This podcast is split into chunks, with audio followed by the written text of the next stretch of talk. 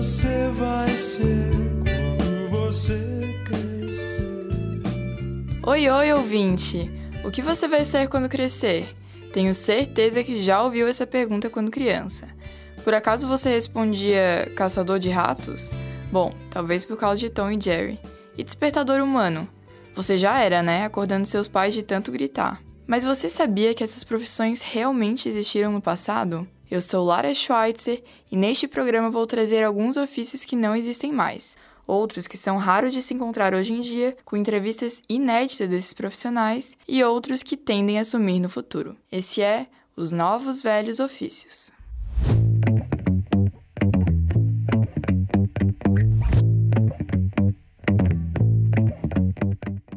Substituídos hoje pelos agentes de detetização, os caçadores de ratos se popularizaram no século XIX. A Londres da era vitoriana, com suas fábricas, poluição, lixos e dejetos jogados no rio Tamisa, era infestada por ratos. A metrópole, naquela época, era a que mais crescia na Europa, e a Rainha Vitória queria que a cidade ficasse apresentável para a grande quantidade de visitantes diários. Então, começou a recrutar pessoas para fazer o trabalho sujo de caçar os ratos. Agora vamos nos transportar para o Rio de Janeiro do começo do século XX. Era uma cidade suja, com problemas de habitação, falta de saneamento básico e muitas doenças. Entre elas, a peste bubônica, transmitida pela pulga dos ratos. O presidente Rodrigues Alves e o prefeito da capital convidaram o sanitarista Oswaldo Cruz para ser o que hoje conhecemos como ministro da Saúde.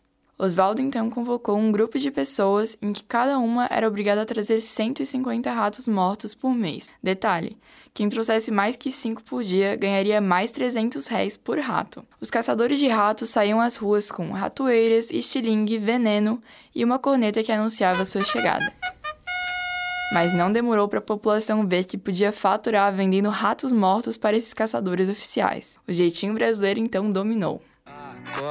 Pedrinho, que hoje tem campeonato. Agora vamos falar de outro ofício que não existe mais: despertador humano.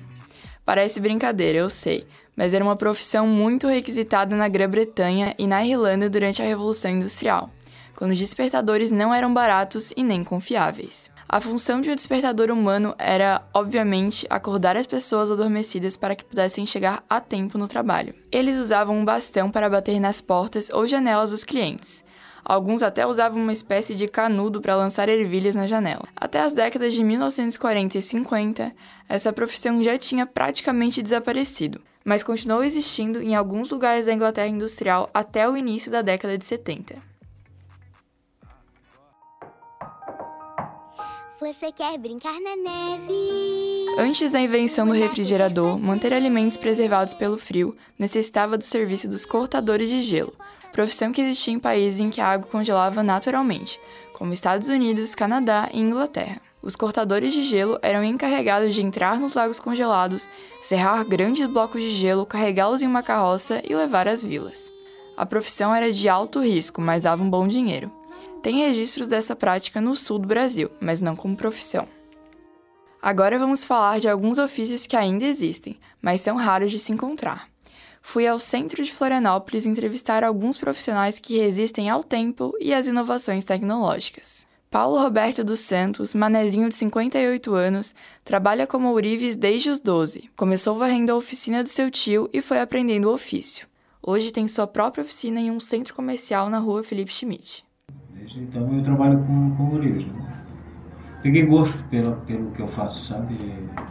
Trabalho hoje, eu posso me dar o luxo passado e trabalhava mais por sobrevivência, né? Até porque eu tive que largar meus estudos para seguir a carreira, porque eu, eu estudava ou eu trabalhava. E assim, adoro o que eu faço, gosto de ver o brilho nos olhos das pessoas que eu realizo os sonhos, né? Na verdade, nada mais é com o Orives, é um realizador de sonhos, né? Você diz que é uma joia de grife, não tem dinheiro para pagar a grife dela, você manda fabricar. Né? E tu acha que a profissão diminuiu nos últimos anos? Muito, muito, muito tem muito poucas pessoas é, se for, aprendendo para a profissão, porque é um trabalho não é fácil, tá? tu tem que gostar, adoro o que eu faço. Então, assim, estou formando profissionais para fábricas, né, que são acabamentos, né? A profissão de ourives mesmo é aquela que tu pega o, o ouro, derrete, faz a barra, faz o fio, fazer artesanalmente, né? Artesão. E aí o pessoal que está vindo para o mercado muito mal qualificado, sabe? Então, eu acredito que vai ser quase extinto, né? A orivesaria, né? Vai ficar o pessoal de acabamento, de fábrica, porque hoje em dia tu fabrica quase tudo, já tudo por máquina já sai quase tudo pronto, né? Nunca vai acabar a mão de obra, isso sempre vai existir, mas os bons cada vez vai diminuindo. E tu tem filhos? Tem, tem quatro. Mas e nenhum tu? deles quis. Nenhum deles quis, perguntar se Não, passou meu mais novo até está trabalhando comigo aqui e tal, mas assim, não vai levar jeito para a banca, sabe? No manual ali para ficar com as unhas assim, ninguém quer. Eu faço, eu deixo a mão de vocês bonita, mas a minha é assim. Uhum. E cada vez vai ficando pior, sabe? Isso aqui é os calos que a gente vai tendo. Né? Sabe como é que eu dou jeito disso aqui, né? Manicure da gente. É... Não, é, eu, eu já tenho uma técnica de anos, cara. É só da cáustica com Deixa de molho como se fosse fazer cutícula. Aí sai tudo, cara. Só da cáustica? É, é a única coisa que tira essa cáustica. Jesus. É.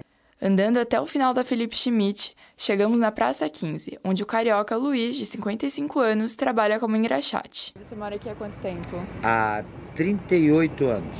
E trabalha como engraxate há quantos anos? 37. Nossa. E aprendeu com teu pai, alguma coisa assim, a tradição de Já família? desde os 13 anos que eu aprendi. A maioria das pessoas hoje em dia né, usam tênis é, ou sapatos que não se precisam mais engraxar como se usavam antigamente. E é uma profissão que infelizmente está morrendo. É, hoje em dia são poucas pessoas, é, advogados, promotores, políticos e coisa, né? E nessa, nessa parte aí da pandemia piorou mais ainda. Tu vem aqui todo dia? Todos os dias, 5 e meia da manhã até as 5 horas da tarde. Nossa! E tu acha que um dia vai acabar o ofício de engraxate ou sempre vai ter alguns? Olha, senhora, na moça, na verdade é o seguinte, é, vai estar vai tá muito raro, entendeu? Vai estar tá muito raro os engraxates. Mas um ou outro a gente sempre consegue. É só através da parte manual é que se faz esse tipo de serviço. Muito obrigada, viu? Posso bater uma fotinha tua, assim? Claro que pode. Tá. Só não pode olhar mais do que 15 segundos a foto, senão você vai fazer um tratamento psiquiátrico. Você vai não, locar, você capaz! Quem aí ainda tem o costume de ler jornais e revistas em papel? Pois é, houve uma mudança no consumo dos conteúdos, principalmente por causa da internet e da digitalização. Por muitas décadas, as bancas de jornais e revistas eram tradição nas cidades. Hoje em dia, muitas delas acabaram fechando, mas ainda há estabelecimentos que resistem à nova era. É o caso da Banca de Solange, que tem 50 anos de história e fica localizada na Praça 15. E a senhora vê que o comércio diminuiu nos últimos tempos? Bastante. Só está em 10%, de 100% está em 10%. E tu viu muitas bancas fecharem, assim? Bastante. Bastante. Tem bem poucas. E tu acha que na pandemia piorou ainda mais o movimento? Piorou. Tem a internet também? Eu ia perguntar isso, essa questão de ler tudo no digital. O jornal e... foi senhorzinho para tradicional para comprar, né? Pois é, o público-alvo é mais de idade, assim, que vem, ou tem todos... Pessoal de idade, pessoal de palavra cruzada, pessoal que tem mais idade. Mais novo assim, compra de herói. E as crianças, essas. É, vem pai com criança, aquilo ali. E os adolescentes, assim, geralmente quando vem comprar é mangá, né? E qual que é o teu nome? Paulo. Paulo. Agora vamos nos transportar para a minha cidade natal, Trombudo Central. Cidade interiorana, 7 mil habitantes.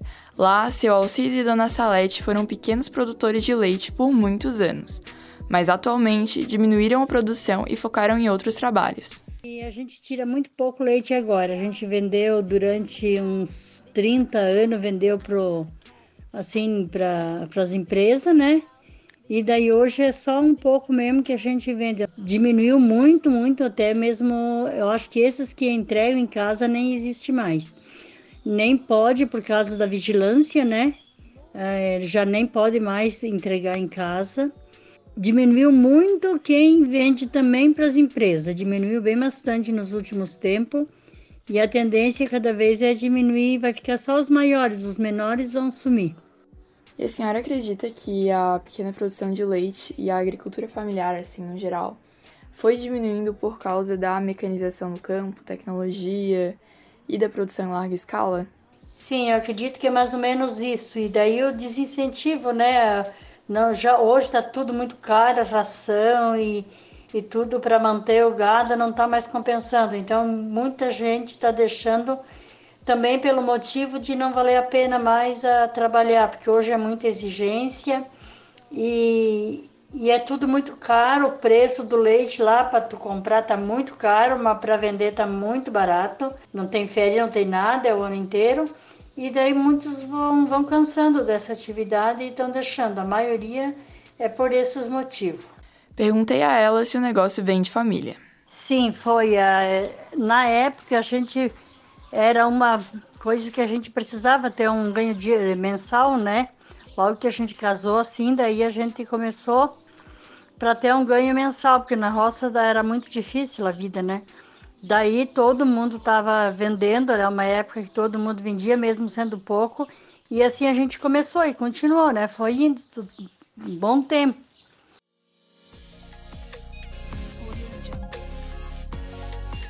O estudo O Futuro do Emprego no Brasil, de 2020, da Universidade Federal do Rio de Janeiro, UFRJ, revelou as 10 profissões com maior probabilidade de serem automatizadas no futuro.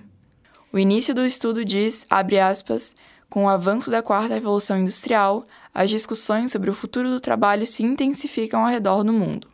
No Brasil, onde a taxa de desemprego está acima dos 11%, as preocupações sobre o emprego focam no curto prazo e o futuro tende a ser deixado de lado. Dado esse contexto, o presente relatório foca no impacto das novas tecnologias sobre o emprego no Brasil.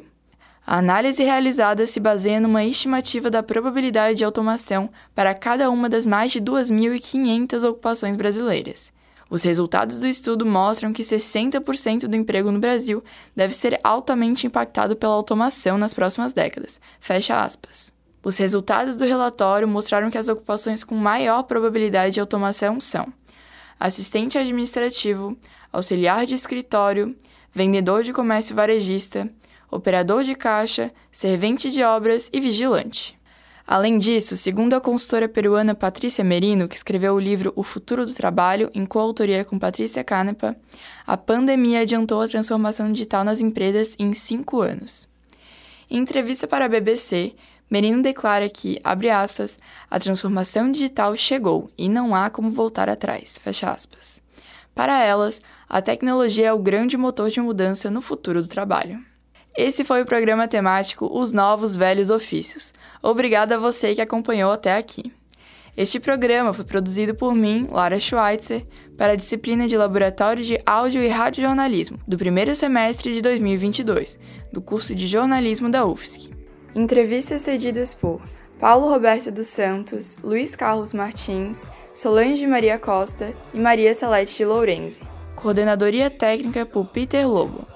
Assessoria do monitor Felipe Melo e orientação da professora Leslie Chaves. Rádio.UFSC. É rádio, é jornalismo e ponto.